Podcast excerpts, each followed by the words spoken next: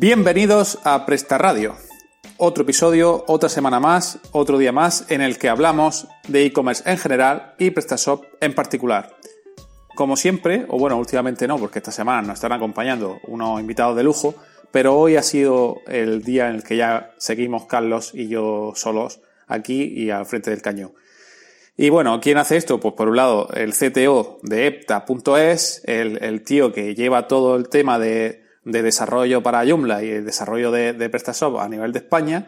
Y, bueno, es, eh, digamos que uno de los referentes en el desarrollo de, de Joomla y, y, de WordPress, aunque no lo quiera decir, pero ya se está metiendo cada vez más. Así que dentro de poco lo, lo veremos cómo va migrando toda su web de Joomla a WordPress poco a poco. Así que, ¿qué dices? ¿Qué tal, Carlos? ¿Cómo estás?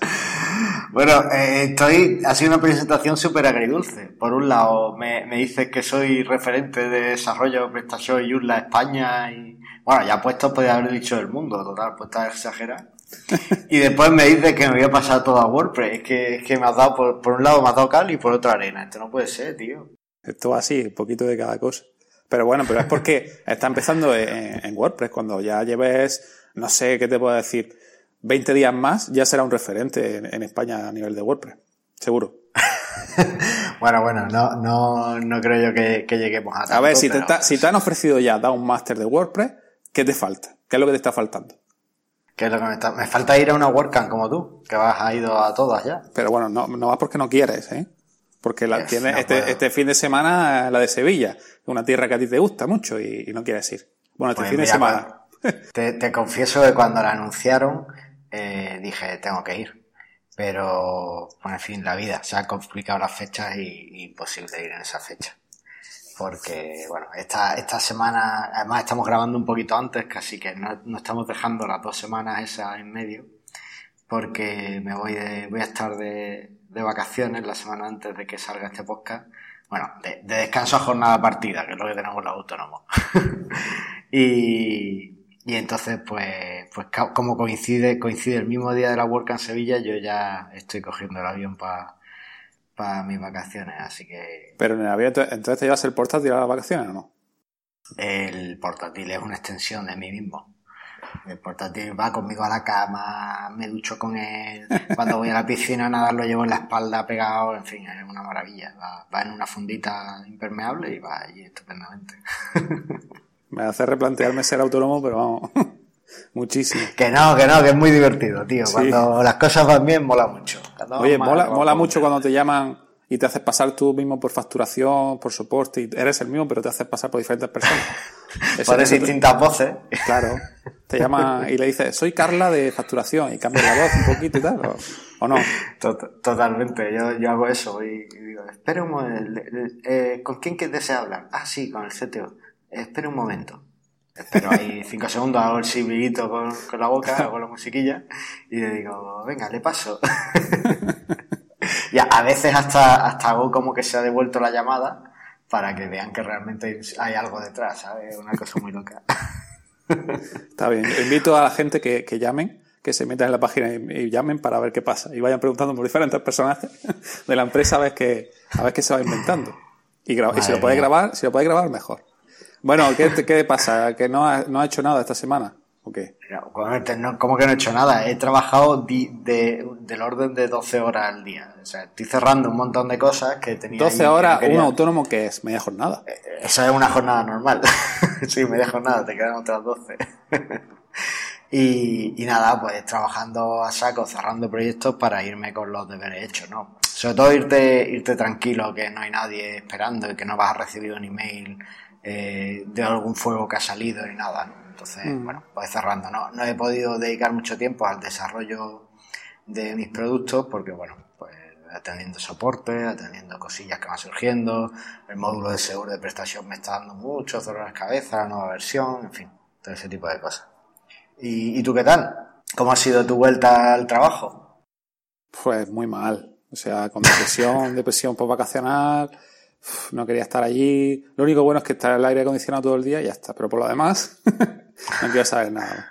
y bueno, y, y- tenéis- y que tenéis un solarium arriba que ya lo quisiera muchas casas, ¿eh? Pues Yo creo que he salido a ese solario un- una vez, cuando hicimos ahí Vaya. una barbacoa y ya está.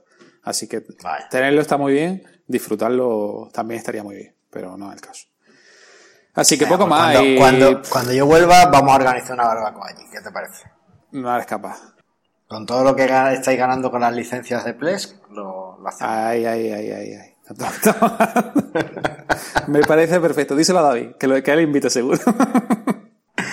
Oye, venga, ¿no ha pasado nada en el mundo en esta semana o qué? Pues ha pasado una. Bueno, ha pasado hace ya eh, una semana y pico, ¿vale? Pero. Mm, ¿Qué llevo diciendo un par de programas ya? Que ya estaba un poquito cansado de, la, de tanto rollo de la 174 que no salía. Pues por fin, por fin ya ha salido. Y, y según dicen, esta versión va a ser la definitiva para que la gente se cambie ya a la 1.7, cosa que no sé si pasará o no pasará. Pero bueno, ya en otro programa anterior hablamos de las ventajas de la 1.7, pero mmm, en el roadmap de, de PrestaShop, que dejaré en, la nota del programa, podéis ver que esto se iba a lanzar a mediados de mayo y se ha lanzado, o sea, a principios de junio, a pasadillo ya, julio, que diga. Entonces, van con un poco de... no, no, no, no, Tienes un sistema de tienda online gratis. No defienda la te va a poner encima a pedirle cosas. Vamos a ver, ¿cuánto tiempo llevan ya con la 1.7? Sin ser, sin ser funcional bien.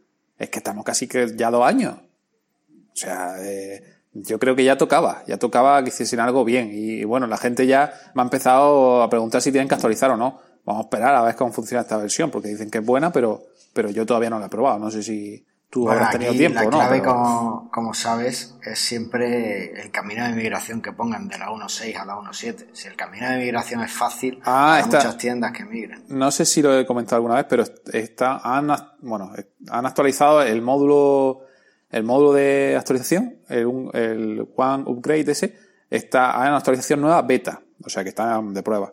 Pero pero parece que también tienen intención de que sea eso lo antes posible para que la gente, sobre todo antes de octubre de este año seguramente, porque es cuando se acaba el soporte del 1.6. Así que no sé qué pasará, pero la actualización de momento es un poco caótica. El que no sepa actualizar y quiere actualizar, hay un post que hice en el blog de PrestaShop en el que ahí lo explico cómo actualizar de forma manual y con el módulo de, pruebas y tal. Que seguramente tú no te lo hayas leído porque tú mis cosas no las sueles leer, pero por ahí está. Es más, fue una cosa muy graciosa que nos llamaron desde PrestaShop, desde Francia, a Professional Hosting y estoy hablando yo con, con ellos y preguntándome sobre qué cantidad teníamos de prestación para su estadística y tal. Y dije, sí, pero es que prestación 1.7 sigue siendo muy estable y muy difícil de actualizar. Y me dice, sí, hay un post muy bueno en español, en el blog. Y dije, y dije, ya, ya, lo he hecho yo. Y dice, ah, pues por eso me sonaba tu nombre. Digo, tócate los huevos vez. así que, que sí, que la gente me pregunta por el post a ver, pero, pero aún así es complicado actualizar. A ver si mejoran eso. El problema es, al final, no es tanto el que tenga un PrestaShop limpio, es decir, que solo tenga PrestaShop, pues no va a tener muchos problemas. El problema ya es cuando empiezas a meter módulos de terceros y sobre todo cuando quieres módulos que hacen cosas muy raras de cambios de productos y demás y bueno, pues eso es lo que más, más complicará. Pero bueno, ya, ya iremos viendo. Bueno, pues entre las características de la 174, que yo estoy muy contento, aunque tú estés muy enfadado porque han tardado mucho, tenemos por fin un back office completamente móvil. ¿Vale? Ahora desde nuestro dispositivo móvil podemos entrar a otras tiendas y gestionar nuestros pedidos y demás. Así que para todo aquel que decía, ah, por fin estoy fuera de la oficina, ya no tengo que ver el PrestaShop y los pedidos que entran. No, ahora vuestros jefes pueden pediros que lo hagáis por el móvil. También hay mejoras en la personalización del tema. Sabes que tiene una, un personalizador de temas, eh, PrestaShop 1.7 y te permite modificar cosas de la portada y tal. Bueno, pues hay algunas mejoras en ese caso. E incluso para la característica esta de temas hijos, que no sé de dónde la habrán copiado, eh, permiten ahora también que la pueda gestionar un poco desde el backend. Eso ya es para usuarios más avanzados, lo de los temas hijos, pero bueno, ahí está. ¿no? Siempre se agradece tener una forma más, más fácil de, de acceder a las cosas, sobre todo para cambios rápidos. Una de las funciones que me da más miedo de todas es que han refactorizado la función de calcular carrito. Es decir, la que calcula los precios, impuestos y todo eso. ¿Habrán mejorado el tema del, IVA? ¿Lo estarán calculando bien? ¿Todos los problemas que hemos tenido con el IVA? Mira, eh, te cuento un caso que, que, de un cliente que tengo. El cliente además entró, me entró hace tres meses. El cliente, bueno, pues me decía, es que el IVA está mal, es que el IVA está mal estuve revisando la función de los redondeos y es un tema de contabilidad. no lo voy a decir muy alto, pero eh, PrestaShop no calcula el IVA como se suele calcular en España. En España, eh, tú lo que haces es que coges todos los, creo que era que, ya, ya no me acuerdo, tengo una memoria muy mala, pero hay dos formas de calcular el IVA cuando tienes muchos productos. Una es los coges todos, sumas el neto y lo calculas. Y la otra sería vas calculando el IVA de cada producto, ¿no? De cada, de cada fila de la factura. Bueno, pues eh, PrestaShop lo hace al contrario de como se, suele hacer en España. ¿Vale? Y no tiene opción para hacerlo. Entonces tuve que modificar y hacer una modificación de, cómo se calculaba y adaptarlo a, a las necesidades, a lo que mi cliente me requería. Pues entiendo que ellos hacen los, los cálculos y tal también de forma manual y que no les cuadraba después en sus cuentas. Ahora ya les cuadra y, fue por eso. Fíjate qué, cosa más curiosa. Sobre todo cuando aplicas descuentos y demás, aquello se va de madre. Y, y te, te bailan céntimos por todos lados. No sé, no lo he probado todavía. Habrá que probarlo y ver qué pasa con esta nueva función de calcular el carrito. A ver qué pasa con eso, sí, porque eso suele dar mucho problema. ¿Sabes dónde no da problema eso? En WooCommerce. WooCommerce va perfecto. sí, seguro. bueno, estoy seguro de que si no funciona como queremos, seguro que hay un plugin que lo hace. ¿A que sí? Seguro, seguro. hay 200.000. bueno, y por otro lado han mejorado el tema del SEO, han metido más, más etiquetas, también han hecho mejoras de idioma y también una cosa que, bueno, quizás es más marginal, pero si tenemos productos que están asignados a muchas categorías, ¿vale? Pues han mejorado mucho el rendimiento en esos casos, ¿vale? Así que, bueno, mm. algunas mejoras más, pero yo creo que esto es lo más, lo más relevante. Así que nada, si tenéis unos 7.3, pues quizás es un buen momento para plantearos el cambio y probarlo probarlo y nos decís. ¿Hay, ¿Hay alguna novedad más en España o no? Bueno, hay una noticia un poco triste. ¿Por qué? Y es, es triste porque significa que no nos escucha mucha gente. Y es que solo el 36% de las empresas españolas se cree capaz de afrontar la digitalización, tío. Pero si es que es muy fácil digitalizar. Tú coges, dices, voy a digitalizar y me llamas. y ya está. Digitalizado. Y ya está todo hecho. Digitalizado. En lo que quieras, sobre todo WordPress. Digitalizado. Madre mía, cómo estás hoy con WordPress. ¿eh? ¿Quieres que hagamos un podcast de WordPress? No, no quiero, no quiero. Hay demasiado. Vale, vale. Vale, pues ya está. Que no, bueno, el tema está en que, bueno, parece que, que no, no se ven capaces para, para hacer este cambio, ¿no? Se creen que no tienen eh, capacidad. de liderazgo, ¿no? Para, para hacerlo. Entonces, bueno, eh, Parece que sí, que mejoran en algunos aspectos estas empresas, en la experiencia con el cliente y demás, pero hay una relación entre la, la hay una, un deterioro parece ser entre lo que es la parte de IT de la compañía, la parte tecnológica, ¿no? la parte de informática, el departamento de informática y el departamento de negocio. Y yo esto lo entiendo porque es verdad que son dos departamentos difíciles, de, de que hablan idiomas muy diferentes. Entonces, eh, en algunos casos yo creo que dependiendo de la empresa sería muy aconsejable tener una figura que, que, que haga de unión entre los dos y que sea capaz de, de mediar. Y supongo que las empresas pues no tienen esto, ¿no? Entonces, pues, pues claro, ahí hay un problema. En fin, algo muy triste, pero desde luego para un negocio, eh, lo hemos visto en los últimos programas, el paso para un comercio, el tener la tienda física, el pasarse a la tienda online es casi, casi imprescindible. Así que por ahí yo espero que nuestros oyentes al menos estén cubiertos. Yo con que nos escuchen el 36% de la empresa española me, me, me, valdría. Sí, está bien. Está bien, está bien.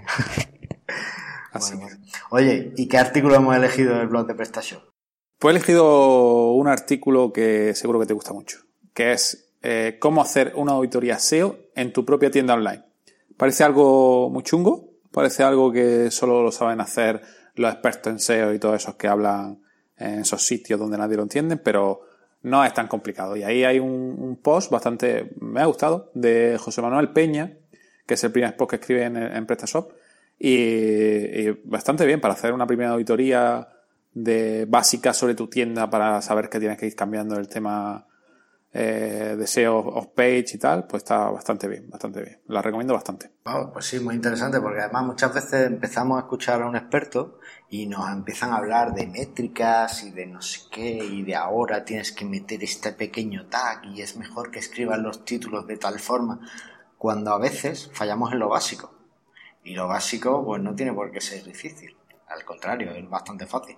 Entonces, bueno, pues hacer una auditoría básica de nuestra tienda, ver qué fallamos, corregirlo y a partir de ahí avanzar a una auditoría un poco más compleja, pues yo creo que es súper interesante. Así que, pues genial, un gran artículo. Muchas gracias. Muy bueno. Bueno, pues ya está. Si te parece, vamos a hablar del tema del día. Perfecto.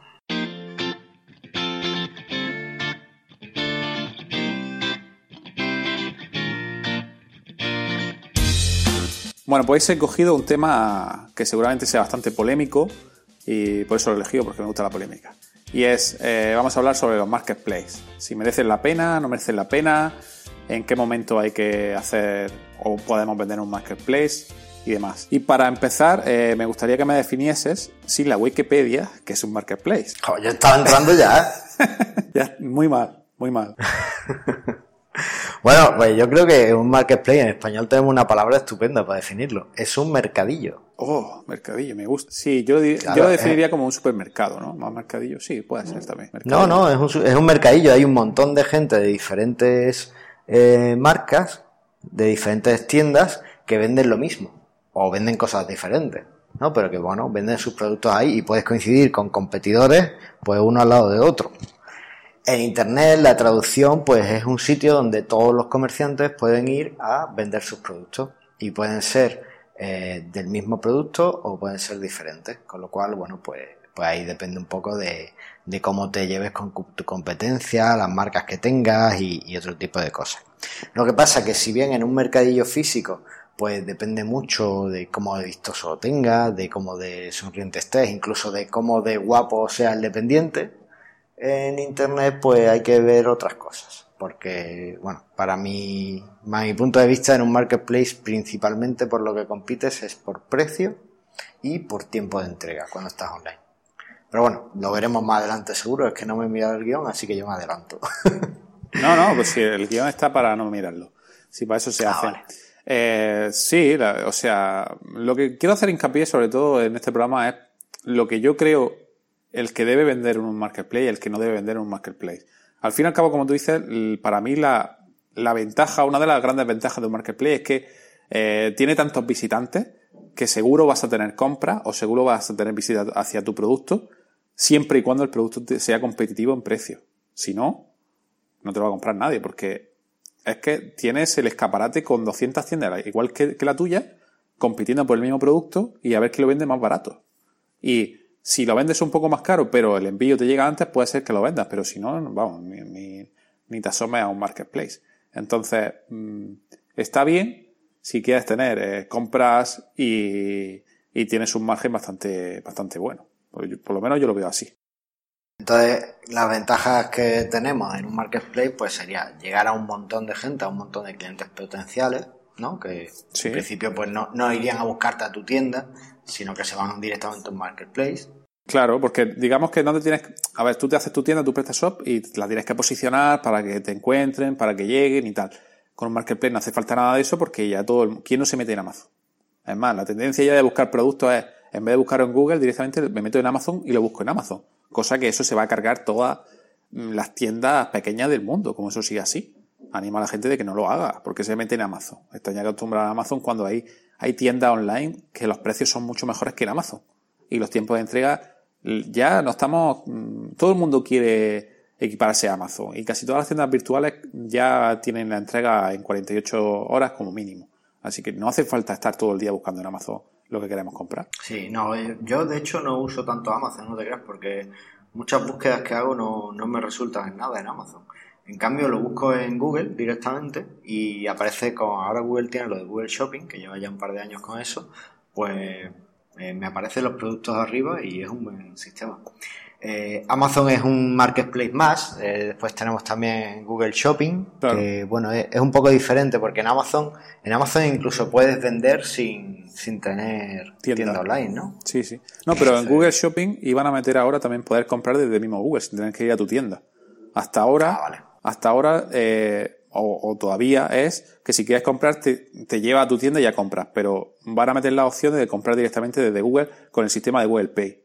O sea, lo van a ah, integrar y ya directamente, ¿vale? Para yo creo que para el que quiera, o no sé si será obligatorio, no lo sé. Pero sí, pero, pero lo van a hacer directamente. Y bueno, igual que, claro, aparte de Amazon y Google Shopping hay un montón. Está eBay, está AliExpress, que es el, que más vende del mundo. O sea, el mayor marketplace del mundo es AliExpress, no es Amazon. Porque allí en China, pues, pues es de los que más vende. También está Rakuten, que eso vendía aquí en España. ¿Te acuerdas tú de Rakuten? Pero, pero lo cerraron en España. No lo, creo que sí, que lo cerraron en España, ¿no? Sí, ahora está Rakuten TV. Sí, pues eso. O sea que Rakuten lo cerró España y fíjate la tontería que la, publicidad del Barça pone Rakuten y en España ya no está. Pero bueno, se ve que hay muchos japoneses. Se ve que muchos japoneses ven la, el fútbol español, no sé. Está. Ah, un marketplace japonés. Sí. Está Pixmania también, Google Shopping, Mercado Libre, eh, FNAC. O sea, hay un montón. La verdad es que hay un montón de, de marketplace. Pero bueno, para los más importantes realmente, ¿cuáles son? Amazon, eBay y Google Shopping, para mí por lo menos en España. Sí, efectivamente. También está por ahí, bueno, es que a lo mejor Google Shopping podría ser más un comparador de precios que, pero bueno, va, vale, venga, aceptamos barco. Y bueno, eh, cuando estos marketplaces no, nos permiten vender sin tener una tienda online, pues bueno, pues también es una, una ayuda, ¿no? Para, para lanzar nuestro negocio o empezar por ahí. No debería ser nuestro eje principal, es decir, no debemos basar nuestra estrategia online en vender en un marketplace, porque eso está condenado al fracaso, porque no, no puedes crecer o vas a crecer muy, muy, muy lentamente, porque se va a comer el marketplace tus ganancias. Exactamente. Pero bueno, eh, tiene que, puede ser un añadido, ¿no? Puede ser para intentar captar y sobre todo verlo como una forma de eh, captar el cliente, es decir, en vez de gastarme 100 euros en Google AdWords o en publicidad en Facebook, voy a dejar de ganar 100 euros con la comisión que le doy al marketplace, pero voy a intentar captar al cliente. Voy a tener una estrategia para, una vez que el cliente me ha comprado, pues hacerle llegar, hacerle saber al cliente que soy yo quien se lo ha vendido e intentar que venga a mi tienda online. Pues dándole descuentos en el pedido, en el siguiente pedido, eh, comunicando con él, ¿no? Intentando capturarlo ahí. ¿No? ¿Qué te parece? Sí, claro. Hombre, a lo mejor ya que lo tiene, ya tiene sus datos, puedes fidelizarlo de alguna forma y que poco a poco que deje de entrar en Amazon y entre en tu tienda para, para que vaya viendo tus productos y tus cosas y, cuando quiera algo de lo que tú vendes directamente entre en tu tienda y no en Amazon. Porque, porque una de las grandes desventajas que tienen los marketplaces es las altas comisiones que tienen, ¿no? Por ejemplo, Amazon tiene una media de un 12% en cada producto, de media que me parece brutal, ¿no? O sea, ¿qué tienda se puede permitir un 12% de que se lleve el marketplace? Pues, pues poquitas, ¿no? Tienes que tener un margen bastante alto para, porque si encima hablamos de que le tienes que hacer el envío, porque ya todo el mundo quiere el envío gratis, o quiere el envío que te salga por, por un euro. Entonces, también tienes que asumir gasto en el envío. Un 12% de, de comisión que te queda del producto. O sea, para productos tecnológicos, yo creo que está muy jodido porque los productos tecnológicos tienen muy poco margen. Que yo sepa. Sí. A lo mejor otros productos como la ropa, que sí que me parece que es más un tema de un 50% así de margen, pero productos tecnológicos son tan pequeños que Amazon te come. Entonces, para mí la gran desventaja es que tienes toda la competencia en, el mismo, en la misma plataforma y tienen una comisión súper alta. Para mí esas son las, desventajas más altas de vender en un, en un marketplace. por todo lo demás, bastante bien, pero eso. Además, no se te olvide de que eh, el marketplace en sí, y, hoy día más que nunca, está recopilando datos. Es decir, si el marketplace ve que uno de tus productos tiene éxito, en, en tu caso y en el de la competencia, lo que va a hacer es, eh, sobre todo en gente como Amazon, es copiarlo, es decir, sacar un mismo producto bajo su propia marca y venderlo ellos, ¿no? Como ha pasado con esto de, lo comentaba José además cuando vino, eh, con Amazon Basics, que empezó a sacar los cables, empezó a sacar un montón de historias, simplemente porque vio que tenía mucho mercado y dijo, pues yo quiero mi pastel y, se puso a venderlo. Y como, bueno, como tiene el marketplace, pues lo puede vender más barato que tú decir. Ya no es solo tienes que enfrentarte a tu competencia de alrededor, sino que tienes al enemigo en casa, ¿no? Digamos, porque tu marketplace es el que, es el que vende. tiene, tiene, verdad, es cierto que tiene desventaja. Hoy en día lo más importante en cualquier negocio son los datos. Y le estás dando todos tus datos de tu tienda a, a cualquier marketplace donde vendas. Entonces ellos van a ver el producto que le merece la pena fabricar porque los Basic es que los fabrican ellos, que por cierto son malísimos. Yo he comprado un cable de esos Basic y me han salido súper malos. Pero, pero no solo es que lo fabriquen ellos, sino también te pueden saltar. O sea, pueden contactar con el proveedor y vender el mismo producto y como ellos seguramente compren mucha más mercancía que tú, le van a dejar mejores precios. Y como no tienen la comisión, como no tienen ninguna comisión porque ya es suyo, pues te pueden reventar. Por eso hay mucha gente que no quiere vender en Marketplace. Y me parece normal, porque no quieren que se sepa lo que se está vendiendo su producto.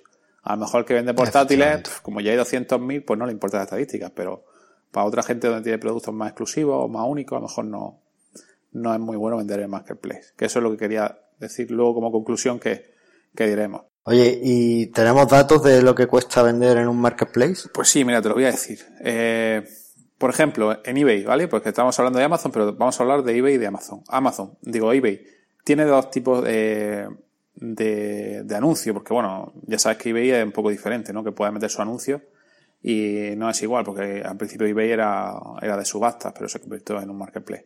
Entonces, si no tienes tienda y quieres hacer eh, anuncios temporales, ¿vale? Son 30 céntimos por anuncio durante entre 3, entre 3 y 10 días que dura el anuncio. Entonces, son 30 céntimos que se lleva de comisión por cada vez que alguien clica en el anuncio, ¿vale? Y ya si tienes tienda, la tarifa es de 17 euros al mes. Y luego la comisión, eso, eso por tener el anuncio. Por tener el anuncio. Solamente, sin que compren. Tú ya tienes, paga 17 euros al mes si quieres tener anuncio, si tienes tienda para que te redirija. Y luego. Eso es un fijo. Exactamente. Y luego la comisión por venta varía, dependiendo de las categorías, entre un 3 y un 7% que dentro de lo que cabe no es mucha comisión, pero ya está ahí con un mínimo de un 3% que se llevan más un fijo. Pero, por ejemplo, ¿eso incluye la comisión de PayPal? Porque es que si tienes el 3% o el 7% de eBay más eh, la comisión de venta de PayPal, de que si el cliente te paga por PayPal, pues ya se te han ido fácilmente un 7%, un 8, un 9% en, no, no, claro, la venta. Eso no incluye la comisión por PayPal, que es distinta. Es más, sabes que PayPal y eBay son la misma empresa, ¿no? Sí, son la misma empresa. Por eso, por eso lo mencionaba. Digo, bueno, por lo mismo incluye ya la comisión de PayPal y no está tan mal, ¿no? Porque, bueno, un 3% más o menos es lo que paga un poquito menos en PayPal, pero bueno, más o menos pues tiene la comisión. Pero es que si no te pones ya en casi un 6% de comisión. Claro, eso en el mejor caso. En el peor de los casos, pues un 10. Se te va un 10. Así que, sí, sí. No, no, eso. Pues yo que la grande ventaja son los márgenes. Y luego Amazon ya se te va la olla. Amazon es que es, a veces no sé ni cómo le sacan dinero. Tenemos varias formas de vender, ¿vale? Está el vendedor pro, que tiene un, fijo mensual que es de 44 euros al mes. Más comisión según el producto vendido entre un 5 y un 45%.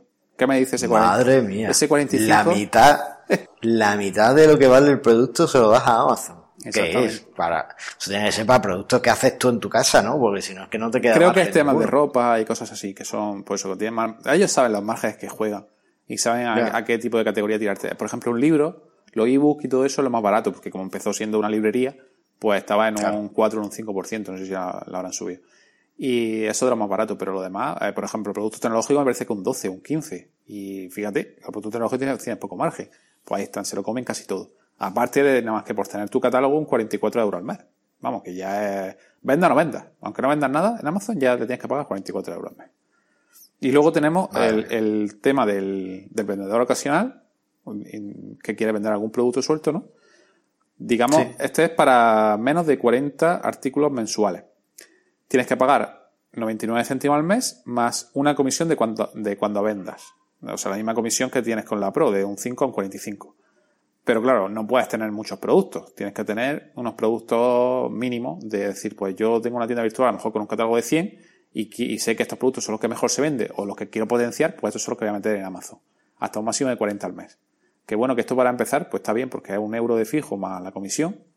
para probar a si ese producto puede funcionar o no, pero aún así la comisión es donde te pegan el palo, entre un 5 y 45. Sí, la verdad es que sí. Y además le tenemos que sumar a esto eh, la logística, ¿vale? Que también se la tenemos que sumar a eBay, porque eBay, pero no hemos dicho nada de logística, pues Amazon también te dice que el envío más almacenamiento, según el peso del producto, va entre un 2 y, un, y 5 euros por producto o por envío. Así que... Bueno, pero el envío puedes optar por hacerlo tú, ¿no? ¿O tiene que hacerlo siempre Amazon? Es claro, es que si tú, si tú quieres ser Amazon Prime, es Prime, ¿no?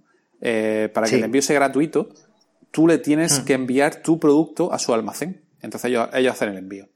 Si no eres Prime, entonces tú pones el precio que tú quieras y se lo cobras al cliente. Esto, ah, esto es hablando en el, en el de ser eh, tarifa Prime. De lo que tú les mandas tu producto a su almacén, ellos lo almacenan y cuando lo compran directamente ellos lo gestionan y lo envían. Entonces te cobran esto, entre un 2 y, 5 euros. Que, que, no lo regala Amazon, que Amazon no regala nada. Te lo cobran a ti, al vendedor. Y además, bueno, cosa que me ha pasado porque conozco aquí en Almería a una empresa que se dedica a venta, a venta de móviles y demás, que le han devuelto cosas de Amazon, pero increíblemente diciendo cómo, cómo habéis devuelto esto. Un móvil rajado por la mitad, pero por la mitad no, no por la pantalla, sino por la mitad de, de haberlo doblado y se lo ha devuelto a Amazon. Y ponía, y ponía el cliente, eh, no era lo que esperaba. Ahora es que esperaba que aguantara un elefante y no lo aguantaba, ¿qué quiere?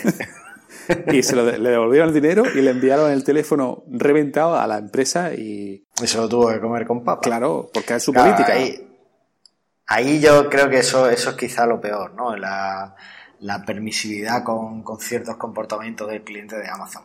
Pero también en venta online tienes que tener un poquito de mangancha. Es verdad que, es complicado, es complicado. Pero bueno, sí, como eh, Amazon tiene lo del envío eh, de vuelta gratis, pues la gente le da igual. Ellos lo envían y ya Amazon que se apañe, ¿sabes? Si a mí no me cuesta trabajo, no me cuesta dinero enviártelo de vuelta. Y ahí sí, ya no, no, es por el dinero. Lo, que pasa es que yo, a ver, es que en España somos muy son, no, es que somos de lo peor. Yo creo que esto no, no pasa en, otro, en otros países, no suele pasar. Pero aquí en España es que. Sí, sí, sí. En todos lados cuestionaba, no te preocupes. Pero tanto, tanto como aquí, no sé. Pero es que yo, yo escucho a diario de, de, de, No, lo compro, eh, lo uso dos días, lo que tengo que utilizar y lo devuelvo. Es más, uno, uno que conozco me dijo, eh, se me ha quedado el coche tirado sin batería, bueno, en el garaje y dije, llama a la grúa. No, es que la grúa no me entra en el garaje, no que no te cobra adicional. Voy a comprar una batería para, de estas externas para arrancar el coche en Amazon, arranco el coche y la devuelvo. Ah, bien pensado. Bien pensado, pero para ver, para, ti que te soluciona el problema, pero para el fabricante o el vendedor es una... Nah, es un problema, es un problema, sí, la verdad es que sí. Entonces, somos muy Oye, Dime. Y si no hemos asustado a la gente y siguen decididos en vender en Amazon o en eBay. ¿Hay alguna forma de, integrar esto en las tiendas PrestaShop para que, bueno, tú sabes, para no tener que llevar dos tiendas, no, no tener que llevar, ahora se te acaba el stock en la tienda y tienes que irte a Amazon a actualizarlo también y no sé qué, para tenerlo un poquito más o menos sincronizado? Esto... Bueno, pues si no lo he asustado, ahora es cuando se van a asustar y van a apagar la radio. Eh, sí, lo, sí lo hay. Hay un, hay un módulo tanto de eBay como Amazon. El de Amazon vale 200 hmm. euros eh, bastante, 199 me iba, que es bastante bueno, o sea, te hace todo solo, te lo sincroniza, le dice las categorías, le dice, y la verdad es que te lo hace todo solo, los productos se crean de forma automática en el PrestaShop, pero la configuración es un poco avanzada, tiene mucha configuración y el precio pues no es muy económico. Pero bueno, pero aún así está bastante bien, ¿vale? Eh, yo el que he utilizado muchas veces y lo he configurado a algunos clientes y funciona bastante bien. Y lo más gracioso es que eBay tenía un módulo gratuito para la versión 1.6 que la había desarrollado los propios desarrolladores de PrestaShop, pero ¿qué ha pasado para 1.7? Que han dicho, no, no, ¿cómo vamos a dar esto gratis? Esto hay que cobrarlo. Y ahora, ahora para 1.7 es de pago. Ya no lo puedes, no lo puedes tener de forma gratuita. y lo mismo, tiene, es más eh, fácil de configurar porque no es tan complicado, pero, pero aún así tiene lo suyo, ¿vale? Y bueno, y, dirá, bueno, el oficial que ha hecho PrestaShop antes era gratuito, ¿cuánto cuesta? ¿Qué me va a costar esto? ¿Cuánto dirías que vale? Vamos a jugar al precio justo, ¿qué dirías? Pues, siendo de PrestaShop, oficial, quieren promocionar, venga, vamos a bajarlo en 60 euros. 69. Qué pena que no haya ningún invitado para jugar más a esto. 249 masiva. Madre mía. Eh, está bien claro que por dónde quiere tirar PrestaShop, ¿no? Donde es su modelo de negocio, Sí. están los módulos, están lo demás y, y va- pasa de la 1.6 gratuito a 250 euros en la 1.7. Así que muy bien. Madre mía. Muy bien por vosotros. Sí, sí. Pero bueno, pero, pero vamos a ver. Eh, que, tú- que vale 200 euros todo lo que tú quieras, pero ya te lo pagas una vez y ya está. Y ya puedes vender todos los productos que tú quieras, tanto en eBay como en Amazon. O sea que no está tan mal, ¿sabes? Si de verdad tu modelo de negocio es vender en Marketplace y gestionarlo desde un- una sola tienda, yo lo veo bastante bien, no lo veo súper súper caro. ¿vale? Hay otras cosas mucho más No, caras. no, está, está bien. Lo que pasa es que, bueno, ya para probar no lo usas. Ya lo tienes que usar con una estrategia. Y yo, hombre, yo veo difícil crearte una estrategia de venta en la que puedas integrar con éxito a Amazon y a, y a eBay con estas comisiones. Tienes que tener muchas ventas para llegar a eso. Pero claro, cuando tienes muchas ventas, las ventas online escalan muy bien, pero llega un momento en el que a lo mejor pues necesitas meter a alguien más gestionando pedidos porque no te da la vida y ese tipo de cosas. Entonces, es complicado verlo, verlo así. También te digo que si tienes esa gran avalancha de pedidos, 200 euros no es nada. Entonces, bueno, pues sí. Hombre, hay que, decir, hay que decir que en el momento que vendes Amazon y tienes precios buenos, los pedidos te entran seguro. O sea, vendes sí o sí. Sí. Siempre te dan precios buenos. Lo bueno, por ejemplo, de Amazon, de, no sé si lo has visto alguna vez cuando vendes, eh, tú tienes un producto y tiene como, un- como una intranet suya, ¿no? Y, y te dice el producto y te pone el precio más barato del que se está vendiendo ese mismo producto con esa misma referencia en su tienda. Para decirte, oye, que hay otro vendedor que la vende tanto, eh, que lo sepa, bájalo. Si quieres vender, si no vas a estar jodido. Y te lo ponen así. O sea que, Sí, bueno, forzando un poco también ahí esa subasta inversa. sí, sí. sí. Bien, bien, bueno, interesante. Oye, ¿y tenemos, tenemos alguna forma de aprender a vender en Amazon? ¿Algún documento que nos ayude? ¿O ¿Tienen ellos alguna guía por ahí o algo? Pues que yo haya visto no, no hay mucho. Últimamente se habla mucho de Amazon, de cómo vender, de que, de que si el futuro, de tal. Y la verdad que hay un e- un ebook de, de Jorge Ordóñez, no sé si lo conoces, bastante conocido en el tema de, de marketing en e-commerce. Y ha hecho un ebook de pago, ¿vale? Es de pago, pero es bastante, bastante bueno, que lo recomiendo un montón. Que lo vende en Amazon.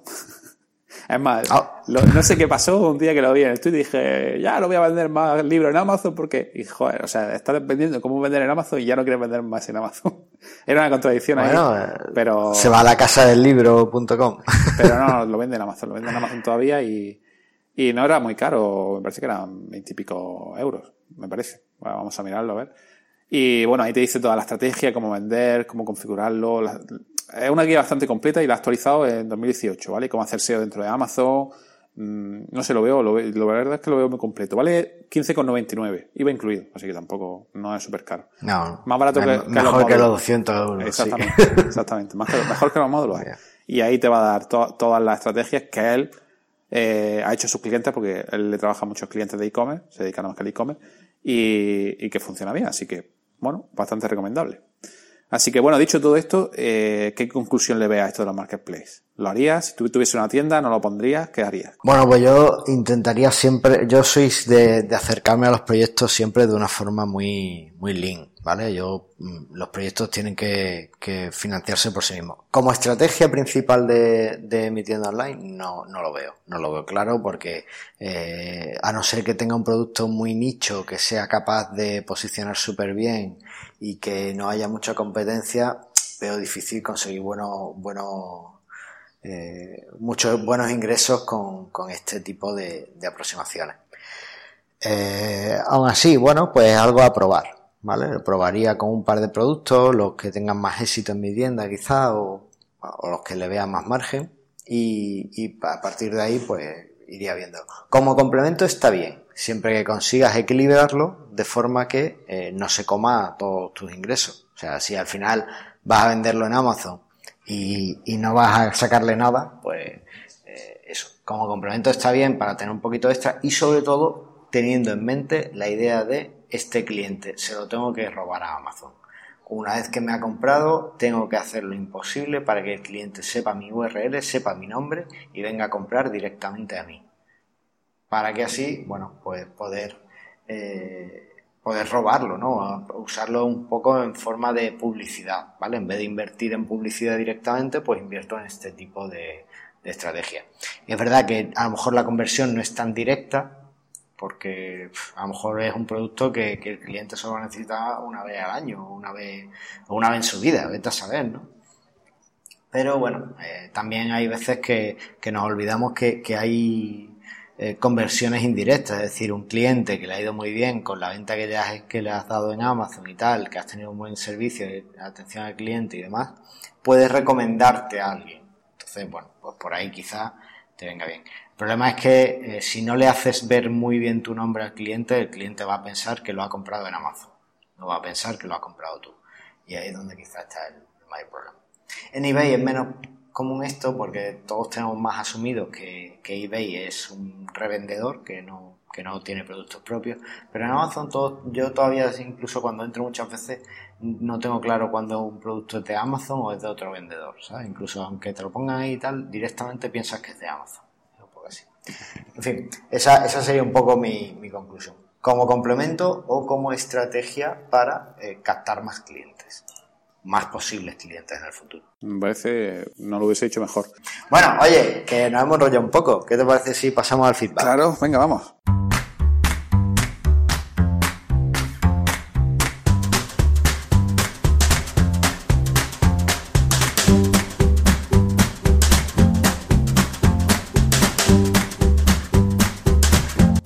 Oye, ¿qué pasa? Esto se está convirtiendo en una costumbre buena, ¿no? El, que nos deje de vez en cuando algún comentario. Léenos. Es que además, fíjate que es que hace, hace un día que se publicó el programa, que, hemos tenido que grabar toda prisa porque yo me voy y, aquí tenemos un comentario. Esto es estupendo. Esto es maravilloso. Pues es un comentario del amigo Félix Cisneros, ¿vale? Que nos dice, efectivamente, yo también pienso que las tiendas físicas cada vez son más showroom. Actualmente yo facturo la mitad en cada canal online y física, y poco a poco el online va ganando terreno. Los showrooms son una estupenda herramienta. El módulo es genial. Estaré encantado de instalarlo y comentar mis impresiones cuando actualicemos a 1.7, en breve. Y nos deja un email para que le enviemos el, el módulo de, de que, que, le prometí de, para poder enviar directamente los cupones a sus clientes. ¿Vale? Así que, bueno, pues estupendo se lo, se lo enviaré cuando esté listo. No tengas prisa en actualizar 1.7, que ya te digo que me voy de vacaciones una semana y, y después tardaré en retomar, tendré que apagar todos los fuegos que hayan ardido mientras que estoy fuera y después tendré que... Bueno, pero, pero esto se publica cuando ya, ya estás aquí. O sea que... Eso es verdad. A lo mejor está listo ya el módulo, está hecho. No, no te pases porque se publica el 17 y tú vuelves el 16 al, al trabajo, creo, ¿no? Así que tampoco... No, pero ¿sabes qué pasa? Yo a veces en vacaciones programo para divertirme. Entonces ah, puede que muy bien, muy bien. posibilidad grande de que eso pase. Entonces tú eres un programador de verdad, de, verdad, de vocación, ¿no? Que no es como yo que estoy de vacaciones y lo que quiero es, no sé, pues tirarme por la ventana o irme a... No, tú prefieres programar. Vale, vale. No, eh, a mí me gusta, me gusta mucho, me gusta mucho programar. Yo con nueve años conseguí mi primer ordenador y lo primero que quería era aprender a hacer programas. Oye, pues hay, hay ahora un programa muy chulo que se llama Scratch para programar en niño, que no sé si lo conoces, que, que te lo recomiendo muchísimo. ah, sí, oye, pero eso será muy complicado, ¿no? Habrá que hacer algún curso o algo. Curso sí, se puede hacer perfectamente. Hablaremos en algún programilla de hacer algún curso de Scratch, ¿no? Pero ven, ven enseñándoselo a tus hijos para que próximamente puedan hacer cosillas con Scratch. Vale, vale, lo apunto. A ver si encuentro un buen profesor por aquí, por Almería, que le enseñe Scratch y... Ya, ya busca, encontraremos alguno. Así que nada, que Félix, que encantado de que a ver si hablamos un día, eh, aquí, por aquí, en directo o algo, a ver qué nos cuentas cómo va tu pues tienda sí, porque además, eh, como nos ha dejado el email, nos ha dejado también venir a la URL, eh, no la doy porque, bueno, él no la da y tampoco quiero ahora... Bueno, un poco pública, pero bueno, o sea que está en Evox. Bueno, sí, la ha dejado ahí en Evox. bueno, pues el que quiera, pues que la busque en Evox. Ahí, está. pero... Es de, eh, es de café, bueno, venga, ya la decimos. era... Café, y, café. café y té, ¿no? A ver. Es, de, bueno, es una tienda online de café y té, ¿vale? Y... Eh, me parece un producto súper chulo. Yo alguna vez incluso he pensado en. Porque yo, yo era muy. Yo soy un amante del café. Y de los churros. Y era. Son cosas incompatibles. del prestachurro. El, presta, el telechurro. Era, eso es otro tema. No me, no me líes, ya me estás liando. eh, bueno, eh, yo soy un amante del café y en su momento también fui un gran amante del té. ¿Vale? O sea que, que tiene una tienda que me parece, me parece estupenda. A ver, Se llama café, cafetearte.es. Cafetearte, eso es Cafetearte. Además, me parece una URL súper ingeniosa que abarca los dos productos principales y que además es muy original. Café, té, arte. Y encima es una. Me parece un URL genial. La verdad es que sí. Bueno, pues, pues eso, cafetearte.com si tenéis que comprar cafés y tal. Y, y bueno, feliz. Eh, quedas invitado a ver si podemos cerrarlo y te vienes para el programa y lo vemos. ¿Vale?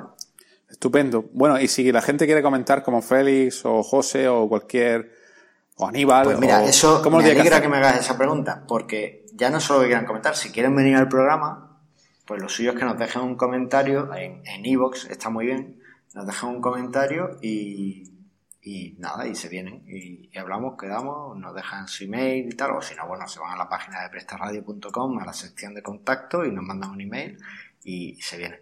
Y, nada, es muy fácil, dejarnos un comentario, porque nos encanta escucharlo, tenemos vuestro feedback, decirnos, oye, este programa se os ha ido la cabeza, o tenéis que preparar mejor los guiones, o Antonio, ¿qué es eso de Scratch? No sé, lo que, lo que veáis por ahí. Y, y nosotros contestamos encantados. O, oye, Carlos, necesito un módulo que haga no sé qué. Y lo mismo, pues lo hacemos. Si me dais una buena idea para un módulo, yo estoy encantado de desarrollarlo.